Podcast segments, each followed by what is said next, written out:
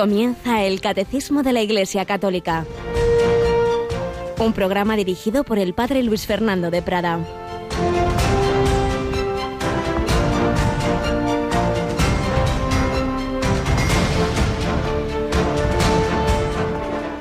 Jesús dijo a los apóstoles, ¿por qué andáis discutiendo que no tenéis pan? ¿Aún no entendéis ni comprendéis? ¿Tenéis el corazón embotado? ¿Tenéis ojos y no veis? ¿Tenéis oídos y no oís? Alabado sean Jesús, María y José. Muy buenos días, muy querida familia de Radio María. En este martes 19 de febrero retomamos nuestro comentario al catecismo con poca voz. Habrá que hablar bajito, pero esperamos sobrevivir. Nos acompaña Cristina Rubio. Buenos días, Cris. Muy buenos días, padre. Aquí vamos a hacer lo que se puede con nuestra poca voz, ¿verdad? Sí, los catarros nos pillan a todos.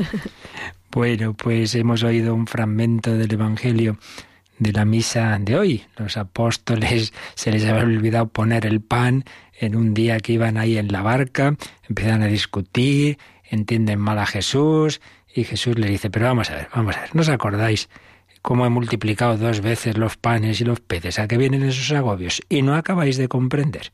Pues muchas veces, en efecto, no, no, no comprendemos. Tenemos el corazón embotado. Por eso la clave de seguir a Cristo es amarlo. Muchas veces no le entendemos, Señor, no te comprendo, no te comprendo, pero te quiero, Señor, tú solo tú tienes palabras de vida eterna, como le dijo San Pedro, después de aquel discurso precisamente tras una multiplicación de panes, el discurso del pan de la vida, que muchos empezaron a oír, a marchar, porque había Jesús hablado de que había que comer su carne, su sangre, la Eucaristía. No entendieron, le abandonaron. También vosotros os queréis marchar. ¿Y a quién iríamos? Solo tú tienes palabras de vida eterna. Lo amaban a Jesús, mm, estaban realmente sus corazones tocados por él. Por eso, aunque no entendieran, lo seguían, lo seguían, sabían que había algo ahí, en esa persona que nadie les había dado, que de ahí brotaba una luz muy especial. Por eso, para que nuestra fe no se pierda en este momento en que el ambiente es tan contrario, pues es tan importante ese contacto íntimo con el Señor, que me digan lo que quieran, pero tú y yo aquí nos conocemos bien y por eso si no hacemos oración, si no tenemos ese trato personal con el Señor, lo normal es que nos arrastre la corriente secularista y secularizadora del momento, pero si estamos unidos al Señor, pues nada ni nadie nos podrá separar de Él, como nos ha separado a tantos mártires y a tantos perseguidos por su fe, como estamos recordando también estos días. Pues vamos a seguir con el recuerdo de de quien fue un sacerdote, obispo, al final de su vida cardenal, perseguido por el régimen comunista de Rumanía, Alessandro Todea. Seguimos, retomamos, recogiendo esas pinceladas de su vida, de su testimonio martirial.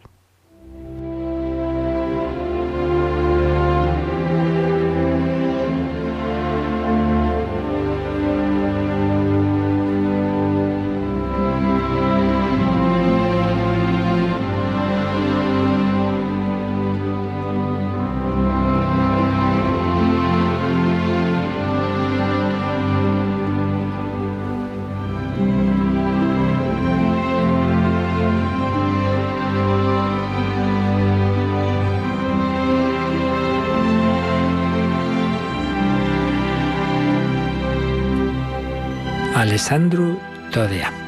Después de muchos años en condiciones terribles en diversos campos de concentración donde murieron por los malos tratos muchos sacerdotes y obispos, llega un momento en 1964 en que el régimen de Rumanía intenta dar una apariencia ante el mundo pues un poco más suave. En ese año le convocan las autoridades del campo al preso Alessandro Todea el régimen le ofrece la libertad a cambio de que haga autocrítica y abandone el país después de su liberación. Él se niega. En realidad, lo que pasaba es que el régimen, que había solicitado diversos préstamos económicos en condiciones favorables a Francia y Estados Unidos, se había comprometido a liberar a todos los presos de conciencia. Y Monseñor Todea estaba en la lista que Occidente había puesto para que fueran liberados. Y en efecto, pues sin cumplir esas condiciones que le querían poner, le dejarán libre a mediados de 1964. De los 10.000 presos de conciencia, presos políticos, decían, que hay en total, será de los 25 últimos en abandonar la cárcel. Bueno, libertad hasta cierto punto, porque se instala en Reguín y oficialmente, oficialmente no es obispo, ni siquiera sacerdote.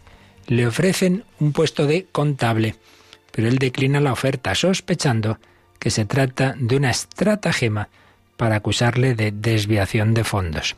Se ofrece a trabajar como profesor de latín, pero el régimen le niega esa posibilidad. Entonces, recurriendo a su experiencia como prisionero, propone que le dejen barrer las calles. Y entonces le dicen que no, hombre, no, que él no ha nacido para eso. Y fijaos la respuesta del padre Todea. Monseñor Todea protesta diciendo que en una sociedad comunista todos deberían estar dispuestos a desempeñar cualquier tipo de oficio. Realmente impresionante. Este hombre tenía cada respuesta, si recordáis, varios casos que hemos ido recordando estos días. Se ofrece a ser barrendero, le dicen, hombre, no, usted no es para eso. Y dice, bueno, sociedad comunista, pues todos hacemos lo que sea. Bueno, al final, ya desesperados de la vida, le dejan tranquilo y logra reorganizarse como sacerdote. Al principio se aloja en casa de unos amigos, antes de trasladarse a una casita, donde residirá hasta el final del régimen comunista. Pero en ningún momento se queda inactivo. Pronto se convertirá en el alma de la resistencia católica frente al régimen.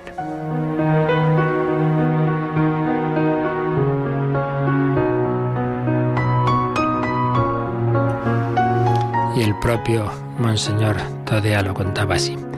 Empezamos a celebrar misas en el interior de las casas y en otros lugares, en las que participaban cientos de fieles. Impartíamos todos los sacramentos, bautismo, confirmación, comunión, matrimonios, ordenaciones sacerdotales, hasta celebrábamos entierros, lo cual molestaba a los ortodoxos que intentaron intimidar por todos los medios a los sacerdotes greco-católicos. Como no lo conseguían, hacían todo lo posible para impedirles entrar en los cementerios. La mayoría de las veces sus esfuerzos eran en vano, pero conseguían intimidar a algunas familias que, por miedo al perder el trabajo, renunciaron a un funeral en el seno de la Iglesia greco-católica. Con ocasión de las misas y los funerales, solíamos predicar sobre la problemática fundamental del cristianismo y sobre la dignidad humana, pero en general nos limitábamos a alabar a Dios. A partir de 1965, ayuda a la Iglesia necesitada esta benemérita institución pontificia aquí, como sabéis tiene programa aquí en Radio María, le hizo llegar una ayuda secreta para él y para los 500 sacerdotes clandestinos y sus familias. Muchas personas acuden a verle desde lejos, a pesar de la vigilancia a la que está sometido. Un ejemplo es Doina Cornea, futura heroína de la Revolución Rumana de 1989, que va a consultarle en 1967. En 1971, con ocasión del entierro del tío de una soprano internacional, Virgin Sean, le rodean 4.000 personas, a pesar de las protestas del pope ortodoxo del lugar. Monseñor Todea celebra misa de forma clandestina en casas amigas, cambiando de lugar todos los domingos. Sin embargo, a partir de 1979, empieza a celebrar misa en su propia casa sin esconderse. En esa misma época, el régimen intenta encontrar una solución a la cuestión uniata, proponiéndole unirse a la Iglesia Latina. Tengamos en cuenta, se habla de iglesias uniatas en varios de estos países que son aquellas comunidades que son católicas, pero tienen los ritos orientales. Entonces, normalmente pretendieron los, las autoridades comunistas que se separaran de Roma y pasaran a la Iglesia ortodoxa, y pues eso, muchos se negaron a ello. Pero en este caso lo que les decían es, bueno, simplemente que se hicieran de la Iglesia Latina, entonces renunciaran a sus ritos peculiares. Y pues tampoco, nosotros somos de, de, tradición griega, tenemos este rito oriental y somos católicos. Pues tampoco querían esa, esa solución. Unos representantes del régimen desembarcan en Reguín y permanecen allí tres días para charlar, entre comillas, e intentar convencerle de que acepte dicha solución. Pero Monseñor Todea se niega, al igual que todos los responsables clandestinos de su iglesia. Al año siguiente, Todea celebra un nuevo funeral en el cementerio de Blag, a la vista de todo el mundo. De regreso a Reguín, un control de policía de la Securitate, que era la policía secreta, le obliga a parar el coche. Los agentes lo conducen a una comisaría para someterle a otro interrogatorio de los muchos que había tenido en su vida. ¿Cómo se atreve a celebrar un funeral? Sabe perfectamente que está prohibido, me dijeron. Yo les contesté. Vamos a ver, otro de esos diálogos de este hombre fuerte. Estáis perdiendo el tiempo conmigo. ¿Qué podéis hacerme? Amenazarme. Ya no tengo nada que perder. Ni el trabajo, ni el dinero, ni la libertad. Todo me lo quitasteis. Hasta yo mismo me sorprendo de seguir vivo. Como veréis, no merece la pena discutir conmigo.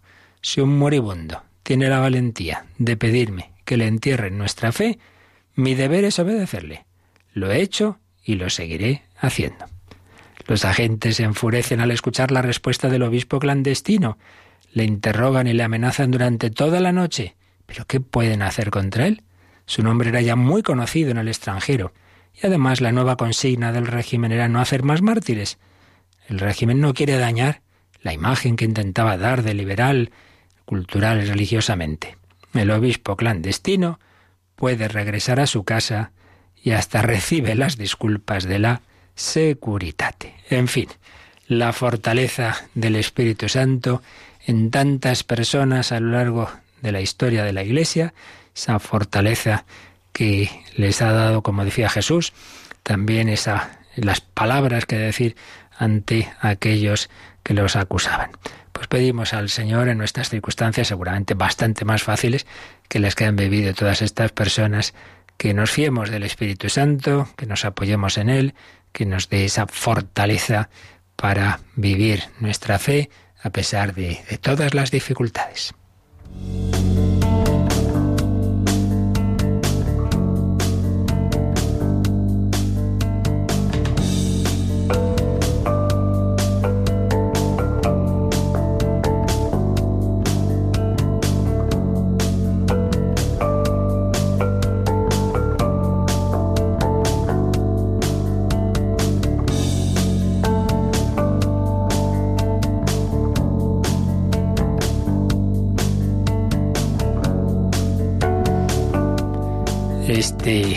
Cristiano, sacerdote y obispo era un auténtico profeta, un hombre que hablaba en nombre de Dios. Pero todo cristiano está llamado a ser profeta, está llamado a anunciar el Evangelio con la vida ante todo y también con las palabras cuando llegue la ocasión. Y precisamente estamos viendo cómo en el grupo más amplio de la Iglesia, el grupo de los laicos, pues están llamados también a participar de las tres dimensiones o funciones del mesianismo de Cristo. Cristo es sacerdote, profeta y rey. Vimos en días anteriores la participación de los laicos en la misión sacerdotal de Cristo, en cuanto que el sacerdocio común nos lleva a ofrecer, sacerdote ofrece el sacrificio, pero no a ofrecer la misa como sacerdote ministerial, sino a ofrecer la propia vida, alegrías, sufrimientos, trabajos, todo.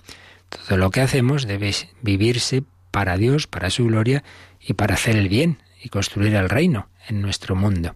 Ofrecimiento. Y en ese sentido, todo laico llamado a ser sacerdote que ofrece su vida, que se ofrece con Cristo al Padre en el santo sacrificio del altar, como decimos en el ofrecimiento de obras por la mañana y en el ofertorio, son dos momentos especialmente señalados para vivir esta dimensión de ofrecimiento y de tipo sacerdotal, porque me uno al sumo sacerdote que se ofreció a sí mismo. Yo en mi corazón, con la Virgen María, ofrezco a Jesús, pero me uno a Él. En esas gotitas de agua que el sacerdote mezcla con el vino, pues está nuestra vida. Participación de todo cristiano y también de los laicos en la misión sacerdotal de Cristo. Pero habíamos pasado ya a empezar con la participación en la misión profética de Cristo. Cristo es el gran profeta, no un profeta más, un hombre más iluminado por Dios, sino la propia palabra eterna, el Hijo, el Logos eterno del Padre, hecho carne. Por eso, quien me ha visto a mí ha visto al Padre. Y Jesús con toda su vida, no solo con las enseñanzas, los discursos, sino toda su vida es revelación. ¿Cómo es Dios? Pues mira a Cristo y lo verás. Mírale a Él, quien me ha visto a mí, ha visto al Padre. Pero esa dimensión profética de Cristo, ese a hablar con la vida y con las palabras a los demás, Jesús lo da a participar a su cuerpo místico. Los que no hemos vivido hace 20 siglos en, en esas tierras donde Jesús estuvo, pues ahora nosotros tenemos que hacer presente a Jesús allí donde estamos en nuestra época. Entonces Jesús hoy habla a través de nosotros. Tú necesitas mis manos, mi trabajo, que otro descanse. Necesita nuestra caridad, pero necesita también nuestros labios para hablar. Y por eso tú también eres profeta del Señor. Tú también estás llamado a hablar en nombre del Señor, empezando por esa profesión de la fe. Bueno, pues esto es lo que empezamos a ver el otro día, el número 904. Vamos a releer ese número, que es el primero de este apartadito, sobre la participación de los laicos en la misión profética de Cristo. Cogemos Catecismo Cristina y releemos el 904. Cristo realiza su función profética no solo a través de la jerarquía, sino también por medio de los laicos. Él los hace sus testigos y les da el sentido de la fe y la gracia de las palabras. Y añade una cita del gran doctor de la Iglesia Santo Tomás de Aquino. Enseñar a alguien para traerlo a la fe es tarea de todo predicador e incluso de todo creyente. Por tanto, una cosa es la enseñanza con autoridad, sobre todo cuando es la autoridad suprema de la Iglesia para definir claramente cuál es el sentido de una palabra del Señor, de la revelación, eso solo compete a la jerarquía, a los obispos en comunión con el Papa, y en actos mm, definitivos extraordinarios, pues lo que sería eh, un concilio, lo que sería un acto es cátedra, sí, eso es la jerarquía. Pero, pero en el sentido de enseñar, de, dar testimonio, de decir lo que creemos, de traer a la fe, como decía eh, Santo Tomás de Aquino, siempre respetando la libertad del oyente, pero anunciándole, eso es tarea de todo cristiano. Pero incluso antes de lo que es, digamos, ese anuncio, eh, hay una dimensión digamos, de, de que la fe, el Señor nos la ha dado a todos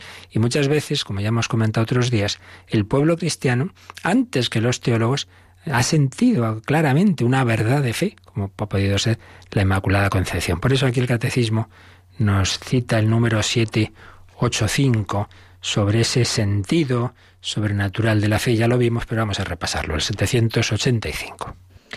El pueblo santo de Dios participa también del carácter profético de Cristo. Lo es sobre todo por el sentido sobrenatural de la fe, que es el de todo el pueblo, laicos y jerarquía, cuando se adhiere indefectiblemente a la fe transmitida a los santos de una vez para siempre, y profundiza en su comprensión y se hace testigo de Cristo en medio de este mundo. Por tanto, el primer campo, por así decir, de, o el primer, primer sector, personas a las que el Señor se revela es la Iglesia en su universalidad, en su conjunto, eh, laicos y sacerdotes, obispos, papas, religiosos, todos, todo el pueblo de Dios recibe esa revelación y lo que es ese pueblo de Dios en su universalidad a través de los siglos, pues vive esa fe. Y luego, bien, es verdad que cuando llega momentos de dudas, pues quien tiene la asistencia especial del Espíritu Santo para dirimir, para aclarar si tenemos duda de la interpretación de alguna verdad es la jerarquía. Pero todo el pueblo de Dios recibe esa luz del Espíritu Santo. Por eso, como os decía, muchas veces ha ocurrido esto, ¿no? Que se ha adelantado el pueblo que una devoción que a lo mejor pues ha tardado tiempo en ser aprobada ya se estaba viviendo, un amor a la Virgen María, a la Eucaristía, al corazón de Jesús, etcétera. Bien, el Señor se comunica a todos nosotros, todos bautizados, confirmados, recibimos el Espíritu Santo. Pero ahora vamos a fijarnos ya en cómo esa fe que el Señor nos ha infundido a todos, de ella hay que dar testimonio, hay que evangelizar. Y es lo que vamos a ver ya a partir del número 905. Vamos con él. Los laicos cumplen también su misión profética evangelizando, con el anuncio de Cristo comunicado con el testimonio de la vida y de la palabra. En los laicos esta evangelización adquiere una nota específica y una eficacia particular por el hecho de que se realiza en las condiciones generales de nuestro mundo. Y añade, como en tantas otras ocasiones, una cita del Vaticano II, en este caso del decreto del apostolado seglar, apostólica en actualidad. La leemos. Este apostolado no consiste solo en el testimonio de vida. El verdadero apostolado busca ocasiones para anunciar a Cristo con su palabra, tanto a los no creyentes como a los fieles. Bien, pues este, en este numerito, así, de una manera muy breve, se nos han dicho cosas que, bueno, podríamos estar en bastantes días hablando de ellas. Se nos ha venido a decir que el laico eh, tiene también esa obligación, derecho y deber, como vimos en otros días, derecho y deber de anunciar a Cristo, de dar testimonio de Él. ¿Cómo? Con la vida y con la palabra. Vida y palabra. Y de estos dos aspectos, de estas dos dimensiones, vamos a hablar un poquito. Pero antes de ello, Cristina, vemos que también nos dice el catecismo que hablará de eso de la vida en otro momento y nos sugiere que lo veamos, que es el 2044. Vamos a 2044, que es de la parte de la moral, de la tercera parte del catecismo, que ahí se nos habla del testimonio misionero. Leemos ese número. La fidelidad de los bautizados es una condición primordial para el anuncio del Evangelio y para la misión de la Iglesia en el mundo, para manifestar ante los hombres su fuerza de verdad y de irradiación. El mensaje de salvación debe ser autentificado por el testimonio de vida de los cristianos. El mismo testimonio de la vida cristiana y las obras buenas realizadas con espíritu sobrenatural son eficaces para atraer a los hombres a la fe y a Dios. Bien, pues aquí se nos dice bien clarito que la primera forma de evangelización y condición de las demás es el testimonio de vida. No quiere decir que hasta que uno no sea, vamos, ya un santo y, lleno de caridad, uno no puede decir nada, hombre, ¿no? Entonces estaríamos esperando al final de la vida, ya se entiende que no. Pero sí se quiere decir, hombre, que hay que hacer un esfuerzo de coherencia. Yo no puedo ser un catequista está enseñando a los niños que Jesús nos quiere mucho, el amor de Dios, la paciencia de Dios, un niño me enreda un poco y le doy una voz y dos tortas. Hombre, pues no parece muy coherente, ¿no? Con anunciar la paciencia de Dios y el amor de Dios, ¿vale? Si te ha pasado algún día, pues venga, pídele perdón, intenta arreglarlo, pero, pero claro, cuidado. Y como siempre ha dicho el pueblo, ¿no? Una cosa es predicar y otra es dar trigo estamos hablando de la pobreza, no sé qué, y luego va el señor cura con su cochazo y uno dice, bueno, pues no sé, esto queda un poco, poco raro, ¿no? Entonces ese, ese esfuerzo de, de coherencia y, claro, pues que ante todo se da testimonio con la propia vida. Ya digo, que no quiere decir que uno tiene que estar ya en la cima de la santidad para evangelizar, pero desde luego sí quiere decir que no puedo, no puedo disociar eso que hay anuncio de lo que yo intento. Primero tengo que intentar vivirlo yo y decir, mira, yo, yo sé que esto es la verdad, todavía no la vivo, pero lo estoy intentando. Vale, eso es otra cosa. Pero yo no ni lo intenta, si lo dice así por decir, pues mal asunto. Por eso es, dice, condición primordial, condición primordial para el anuncio misionero, la fidelidad, la fidelidad para la felicidad es necesaria la fidelidad. Recuerdo, santo sacerdote, conocí, ya fallecido, eh, muy humilde, muy, muy, muy bueno, y que lo decía mucho, si quieres ser feliz, sé fiel.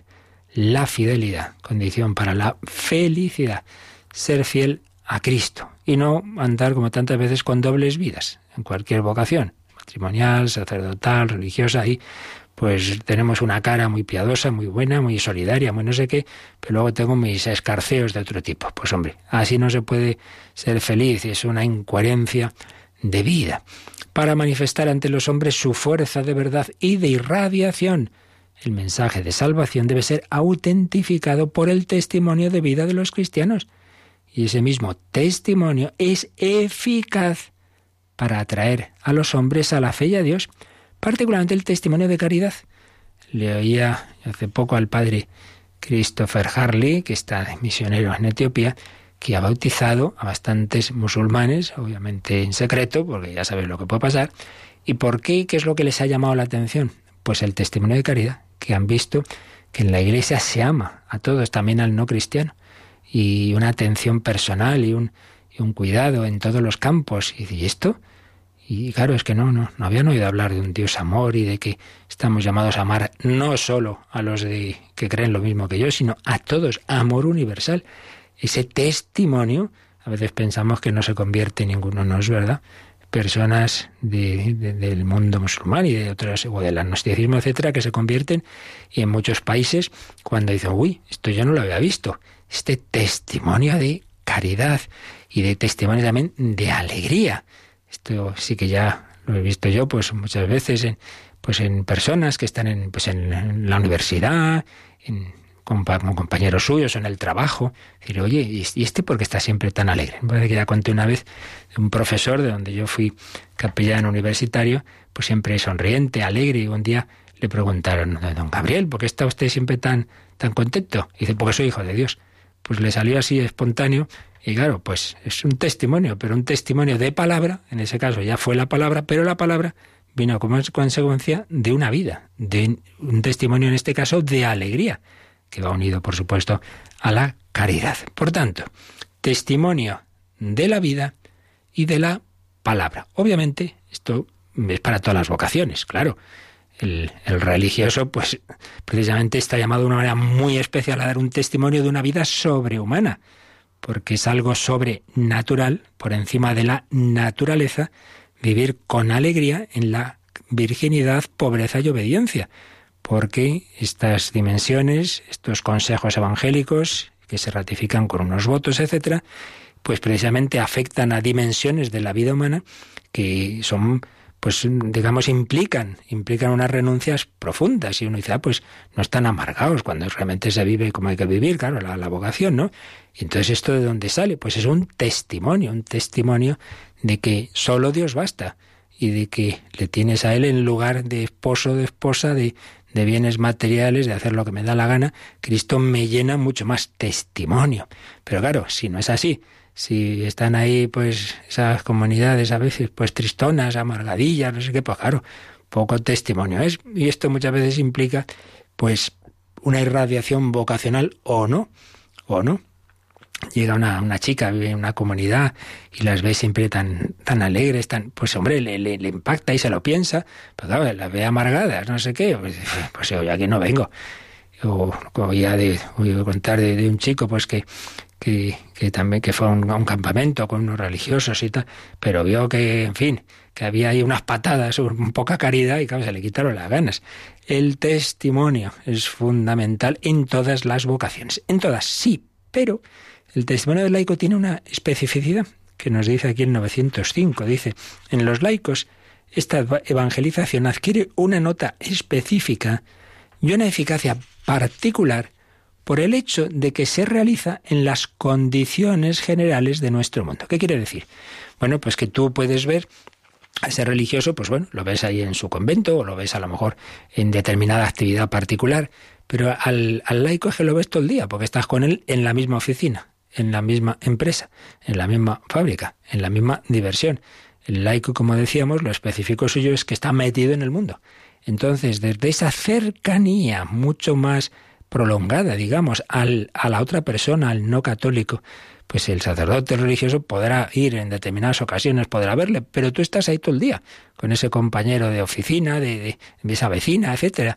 Entonces, eso hace que tengas unas posibilidades al, al hilo de la vida ordinaria, al hilo de la vida ordinaria, surgen muchas posibilidades de testimonio, porque te está viendo ahí, de la importancia, insistimos, de la caridad, de la alegría, de la servicialidad, un testimonio mm, a lo largo del tiempo. Momentos en que esa persona está alegre, momentos en que ha tenido un disgusto y estás ahí con ella. Testimonio de vida y testimonio de palabra. Pues no siempre vas a echar un sermón, pero justo ahora pues es el momento en que le puedes decir tal cosa, tal otra. Tienes muchas más posibilidades y ocasiones para anunciar al Señor. Seguimos enseguida profundizando en la importancia del testimonio de vida de la palabra, pero vamos a decirle al Señor, sí, sí, cuenta conmigo, cuenta conmigo, aquí estoy, Señor. Aquí esta canción, mitad en español, mitad en inglés, y movidita, pues si alguno se nos está durmiendo, con la voz que tenemos hoy un poco apagada, pues le decimos al Señor, aquí estoy, here I am.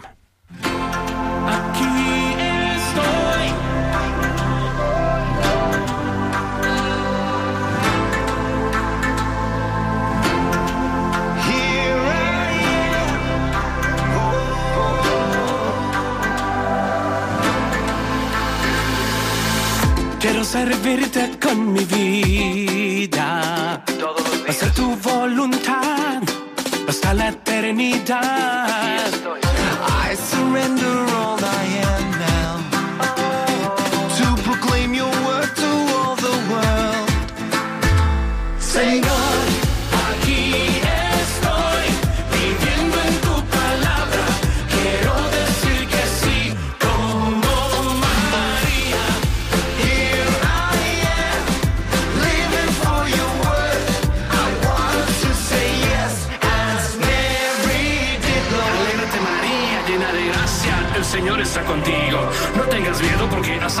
Ante Dios. Vas a concebir un hijo y su nombre es Jesús.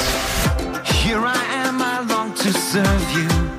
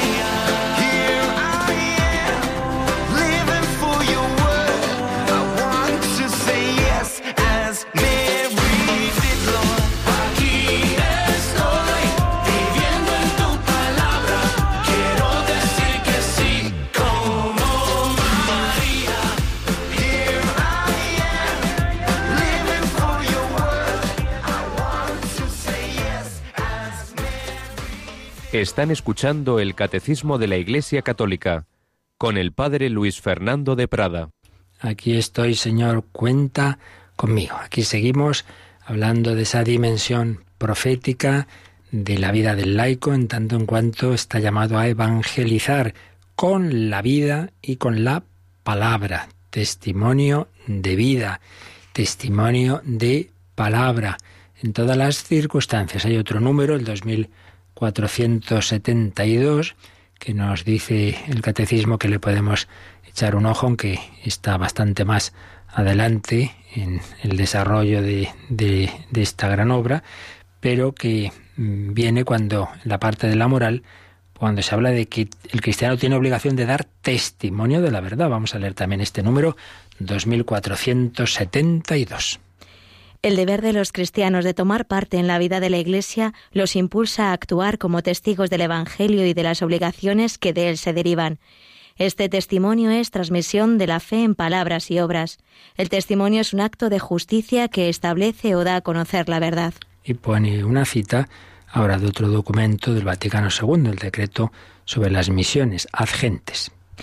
Todos los fieles cristianos, donde quiera que vivan, están obligados a manifestar con el ejemplo de su vida y el testimonio de su palabra al hombre nuevo de que se revistieron por el bautismo y la fuerza del Espíritu Santo que les ha fortalecido con, la confirmación. Pues viene a ser insistir un poco en la idea que estamos viendo todos estos días. No hace falta que seas de no sé qué grupo, movimiento, que te haya encargado el obispo. No, no, por estar bautizado y confirmado, tienes derecho y deber, obligación de ser testigo del Evangelio. Fijaos en esos hermanos nuestros que son minoría en medio de países musulmanes, hinduistas, que tantas veces lo pasan muy mal, pero están dando ese testimonio. Les sería mucho más cómodo, tendrían la vida muy fácil abandonando su fe. No digamos los casos dramáticos que hemos vivido estos años de cuando llegaba el ISIS a esas regiones de Oriente Próximo y os convertís o os matamos. Y en varios casos pues los han matado o se los han secuestrado. Circunstancias terribles, ¿no? Pero hemos leído cosas impresionantes de, de ancianos que han dicho vamos a abandonar a Jesús ahora, ni hablar. Impresionante. El cristiano llamado a ser testigo del Evangelio. Bueno, pues eso, mártir significa testigo. Pues esto ha pasado desde hace 20 siglos. Pues tantas personas, desde niños hasta ancianos, que, que han querido que mantenerse fieles a Jesucristo y que ni las amenazas de muerte ni nada les han echado para atrás. Y ese caso impresionante de San Policarpo, que es discípulo de, San Juan Evangelista y ya muy ancianito, y le dicen que maldiga a Jesucristo, que. Y dice, pero bueno, me parece que dice, después de 86 años que no he hecho más que recibir bendiciones de Jesucristo, voy a maldecir de él. Claro, pues ni hablar, lo mataron. Y quien dice un anciano, pues dice niños y niñas, una Santa Inés, impresionante, Santa Eulalia, esas niñas, como comentaban los santos padres, que, que se echan a llorar si, por cualquier tontería y sin embargo, pues ante los tormentos del Imperio Romano fueron fuertes, sí, porque ahí estaba una gracia especial del Espíritu Santo. En este sentido, no hay que cavilar, hay personas que empiezan a pensar, ay Dios mío, si a mí me cogieran, empezaran a torturar, renegaría. Bueno, bueno, no caviles. Porque cuando lleguen los momentos difíciles en la vida, también hay una gracia especial. Yo recuerdo un familiar mío que era pues así bastante débil, quejicoso y tal. Y cuando tuvo una enfermedad grave, pues yo decía, madre mía, a ver qué va a pasar. Pues no, pues ahí tuvo una fortaleza especial, porque en esos últimos momentos de su vida, pues también había una gracia especial de Dios. No hay que cavilar, sino fiarse. Cuando llegue el momento, el Espíritu Santo os dirá lo que tenéis que decir, os dará esa gracia. Y dice este número 2472 que ese testimonio es un acto de justicia que establece o da a conocer la verdad, claro, porque la justicia nos lleva a dar a cada uno lo que le corresponde y al otro le corresponde, oye, conocer la verdad. Le oí también al padre Christopher que una misión, en una ocasión, pues se había llegado a un sitio donde no, no había habido misioneros católicos, no recuerdo ahora mismo en qué país, nunca los había habido. Entonces, bueno, cuando hay una primera evangelización, un primer anuncio del núcleo del Evangelio, miran, nosotros anunciamos que Dios nos ha quedado en el cielo, que ha bajado a la tierra, a salvarnos, a darnos sentido a nuestra vida, etcétera. Y entonces uno dice, pues, pues no entiendo esto. O sea que ustedes han tardado 20 siglos en venir aquí a contarnos eso, si es verdad y si es tan importante. Pues es verdad, hay veces que uno dice, hombre, y a veces nos da miedo, nos da reparo, y nos, y nos pueden decir, y no hablo de memoria, porque esto ya eh, he visto yo ocasiones en que esto ha ocurrido, que esa persona te dice un momento dado, ¿por qué no me has hablado antes de esto? Yo necesitaba este anuncio, yo necesitaba, yo es verdad que por fuera decía que no, me metía contigo, pero en el fondo lo necesitaba. No seamos miedosos, pidamos al Señor esa parresía de que habla el Nuevo Testamento, esa fortaleza, esa audacia apostólica que nos hablan los papas también, que, estamos llamados a tener, porque muchas veces eso, nos parece, claro, que esto mío es una cosa para mí, ¿no? Entonces, bueno, pues no voy a decírselo a los demás, que no, hombre, que no, que Cristo es para todos, para todos. Pero recordemos, dos dimensiones de ese testimonio. Primero, la vida y al hilo de la vida, la palabra. Vamos a insistir un poquito en esto del testimonio y recuerdo particularmente algunos artículos que hace años escribía don Javier Martínez, obispo de, Granada. El lenguaje cristiano no puede ser un discurso abstracto, solo puede ser el testimonio de algo que a uno le ha sucedido en la vida. Claro, a una abstracción siempre se le puede poner otra abstracción. Ese tipo de discusiones que tantas veces es, es perder el tiempo. La discusión puede prolongarse hasta el infinito y no conduce a ninguna parte. Mientras que un testimonio puede ser rechazado o acogido, pero no es algo de lo que se puede discutir mucho tiempo. Entonces tú no vayas a convencer al otro de esto, de lo otro, y mucho menos a enredarte en temas morales particulares. Simplemente dile, mira, yo simplemente te cuento que a mí Cristo me ha cambiado la vida, me ha dado felicidad, estoy mucho mejor con Él, y eso es lo que te cuento, que pruebes nada más. Yo no te digo que eh, creas esto, dejes de creer, simplemente te cuento lo que a mí me ha pasado. Ya está. Por eso también en Radio María nos gusta el tener esos testimonios y los y tenemos esos discos en que están recopilados muchos porque muchas veces pasa eso. Una persona una charla pues vale no, no no le interesa no le convence. Una idea siempre se puede poner otra porque claro estas cosas no son matemáticas. Nunca vamos a hacer una demostración empírico matemática de que Jesucristo es el Salvador. Pues no no va la cosa no sale de una fórmula pero un testimonio pues ayuda mucho Y uno puede decir, pues a lo mejor esto que le ha pasado a esta persona, ¿por qué no intentarlo yo? Por eso es tan importante el testimonio. Y decíamos que el laico, no solo el laico, pero especialmente el laico debe dar este testimonio al hilo de la vida ordinaria. Porque, vuelvo a don Javier Martínez, se habla de Dios con toda el alma y todo el cuerpo, con todo lo que uno hace, viviendo, obrando y hablando de cualquier cosa, porque o Dios tiene que ver con todo, o no tiene que ver con nada. Y si no tiene que ver con nada, entonces no tiene interés para el hombre. Claro, mm, la fe cristiana no es un espiritualismo que viene bien eh, para rezar un rato. No, no, no, no, no. Es toda una forma de vida, toda una visión de toda la vida. Tiene que ver con todo, con todo, claro que sí.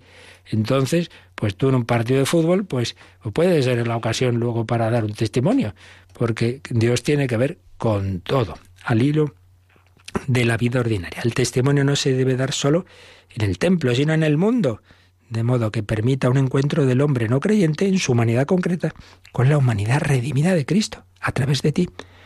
Y un gran profesor, profesor Guzmán Carriquiri, era profesor universitario y ahora, como sabéis, está en la Santa Sede, pues recuerdo un encuentro que tuvimos de capellanes y profesores universitarios con él, pues nos hablaba de, de la importancia de, ese profesor, y que dice profesor lo podemos aplicar a otros campos, ¿no? que no simplemente enseñan, sino que el alumno ve que se preocupa por cada uno de ellos. Una preocupación desinteresada. Entonces tú, profesor, tú, catequista, simplemente tú que conoces a esa, a esa, a esa persona, aquí él hablaba en particular de los jóvenes, de los adolescentes, pues no, no va la cosa a ir normalmente por discursos intelectuales, mucho menos por referencias genéricas a valores cristianos, tenemos que ser solidarios, todo eso no cambia el corazón, está muy bien, pero no va por ahí. Entonces, es ante todo un, un, trato personal, un compartir lo que hemos encontrado como lo más verdadero, bello y bueno, lo que nos ha cambiado la vida, lo que la ha llenado de felicidad. Entonces, claro, se establece una relación de amistad gratuita. En este mundo en que todo el mundo va a lo suyo, esa persona, ese joven, ese compañero tuyo, dirá, uy, ¿y este? ¿Por qué? ¿Por qué esta cercanía? ¿Por qué esta amistad? ¿Qué querrá? Cuando vaya viendo que no, que no buscas algo interesado, sino estar ahí, pues eso suscita el asombro ante una novedad de vida, permite comprobar que la amistad en Cristo es la mejor respuesta a los deseos de nuestro corazón. Por eso, el sistema, por así decir, el método, por, por hablar de alguna manera, eh, universalmente válido para el apostolado, ¿sabéis cuál es? El amor, la caridad. Todos tenemos que ser pues lo que la Madre Teresa fundó, misioneros de la caridad. Eso es lo fundamental. El hombre no creerá en el amor de Dios si no lo capta en nuestra vida. Es el sacramento que entiende todo hombre, es decir, el signo sensible a través de una humanidad, la tuya, en que el otro puede intuir un amor más grande. Imaginemos pues un adolescente desarraigado como tantos hay hoy día, sin auténtica experiencia de amor, con experiencias familiares negativas, que no te puedes fiar de nadie porque sus padres pues no han cumplido sus palabras, porque no le han escuchado, que piensa que no existe el amor, solo bueno, el placer, la diversión, no pensar mucho, no agobiarse. Eh, lo único que puede cambiar el corazón es que un amor verdadero suceda en su vida. Es verdad que hay jóvenes rebeldes pero lo son porque no se han sentido amados. Se han castigado en todas partes, notan que el profesor, el catequista se alegra de que no vaya, uy, no ha venido hoy fulanito, menos mal, tenemos paz en clase, ¿no? Se creen malos, creen que nadie les quiere. Recuerdo uno que era así, y luego el Señor lo cambió. Y una vez un profesor en clase, ¿quién es el peor de la clase? Yo, yo. Quería destacar por ser el más malo. Bueno, tenemos que, que hacer ver que esa persona es amada, que por mucho, muy mal que se porte, ese que se cree malo y que piensa que ya no va a cambiar, que no, que vea que alguien se acerca, que le ama con un amor más fuerte que su resistencia, con infinita paciencia. Decía San Juan Pablo II al canonizar a San Claudio de la Colombier, la Iglesia debe ser siempre amorosa y sensible, nunca agresiva ni opresiva. Entonces esa cercanía, ese amor desinteresado, esa paciencia es el primer paso de la evangelización. Y por supuesto el diálogo personal.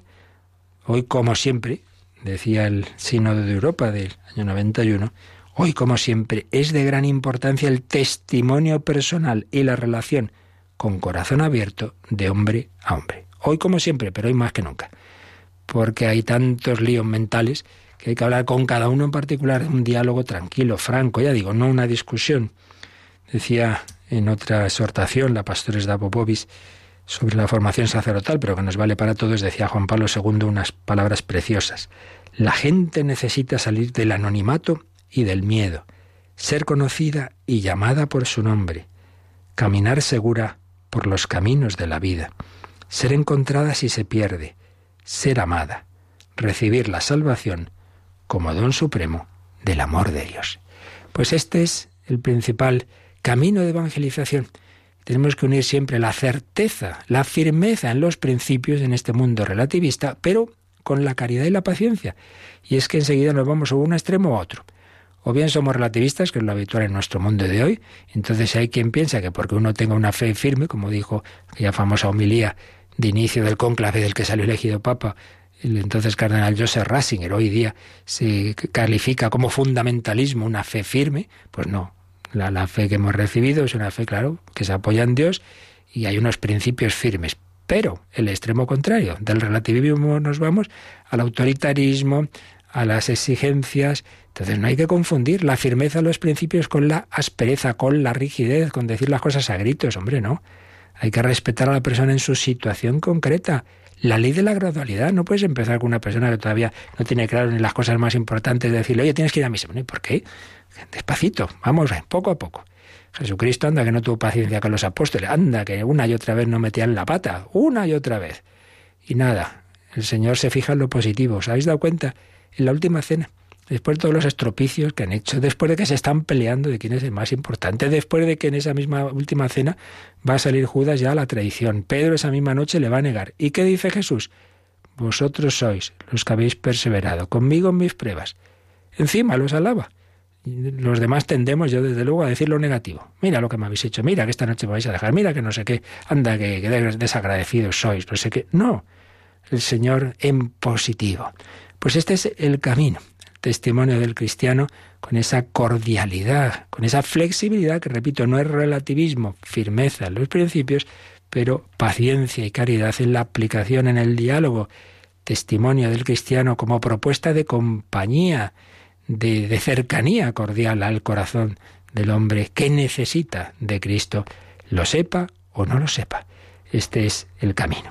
Bueno, pues entonces, ante todo ese testimonio de vida, desde esa caridad, misioneros de la caridad, pero ojo, que también en esto, como en todo, pues hay quien se va de un extremo a otro. También ha habido teorías en nuestros años en que se ha dicho, bueno, bueno, lo importante es una pastoral de presencia, entonces tú estás ahí, en medio de, de la universidad o en medio de la fábrica, estás ahí, pero tú no digas nada. Hombre, estás ahí y cuando hay ocasión dices algo también, ¿no? No se trata de hacer sermones subidos a la silla, ni estar todos los días hablando, pero fijaos lo que nos ha dicho el 905 que hemos leído. Este apostolado no consiste solo en el testimonio de vida. El verdadero apostolado busca ocasiones para anunciar a Cristo con su palabra, con su palabra. Por tanto, hay que empezar por la vida, evidente. Pero, hombre, también surgirán ocasiones y si no tú mismo, pues puedes ponerlo fácil, que surjan. Esto, si no, ya seguiremos hablando mañana, para anunciar con la palabra. Entonces, una cosa es que hay que empezar por la vida y otra cosa es que no hay que estar mudos. No, no, simplemente que vean que, el Evangelio nos lleva a, a la caridad. Bueno, pues eso mismo da ocasión a que luego tengamos un diálogo. Oye, ¿y tú por qué eres así? Bueno, pues porque es el camino que me enseña Jesucristo. Bien, pues lo dejamos aquí, pedimos a Jesús ese amor que nos llene de su amor y ese amor nos llevará a dar testimonio con la vida y con la palabra. Si tenéis algún comentario, consulta de este u otros temas, pues ahora nos recuerdan cómo podéis hacerlas.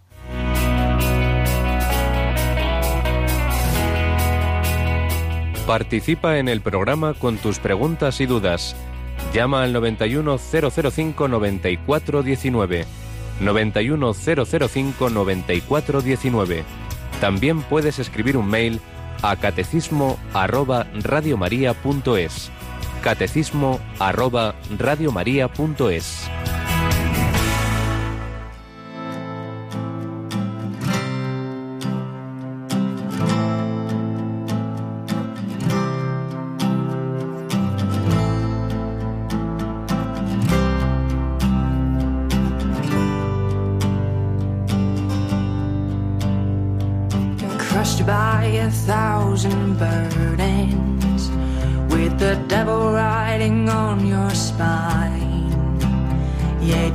walk through life like you don't feel it. That's what he wants. That's where he wants you. Deception blinds your weary cravings. And you're restless till there's manna on your tongue. Yet concupiscence bears fickle passions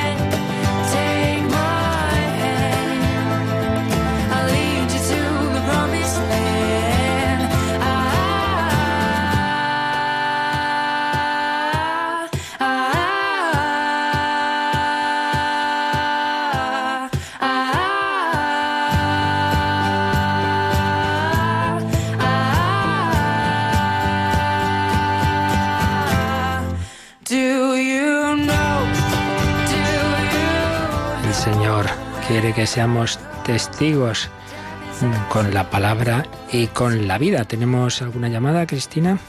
Sí, tenemos una llamada de Isa de Alicante que más que una pregunta quería dar un poco su testimonio. Dice que bueno que tiene una amiga, una gran amiga eh, que es de otra religión y bueno pues mantienen un diálogo muchas veces interreligioso y saben qué puntos ellas nunca deben tocar para bueno pues no herirse la una a la otra. Y ella cuenta como hace unos días pues ella tenía un problema y su amiga le dijo ¿sabes lo que dice la Biblia sobre esto? Entonces se lo enseñó y aunque dice que ella sí que sabía lo que decía la Biblia pero que su amiga se lo presentase, pues le ayudó mucho a solucionar ese problema que se le había planteado y que no le quedó la imagen ni de su amiga ni de ella, ni, sino la palabra de Jesús, ¿no? Que es lo que realmente la llegó, ¿no? Y que como ese diálogo entre dos personas con diferentes religiones, si se hace bien, pues como puede enriquecer y, y ayudar mucho. Y ese es el testimonio que ella quería dar. Muy bien, pues claro que sí.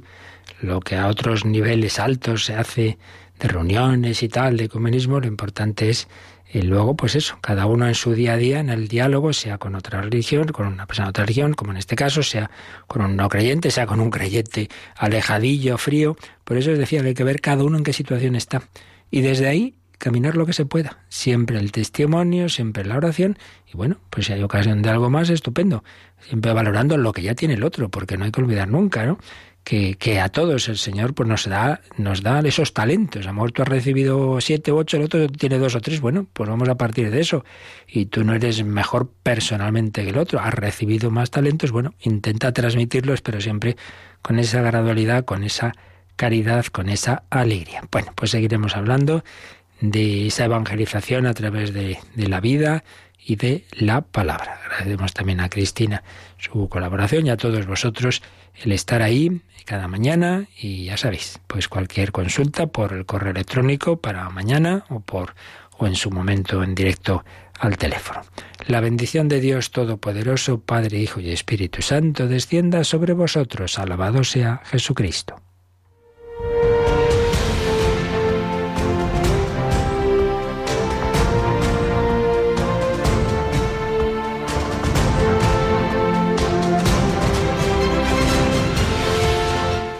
Han escuchado en Radio María el Catecismo de la Iglesia Católica. Un programa dirigido por el Padre Luis Fernando de Prada.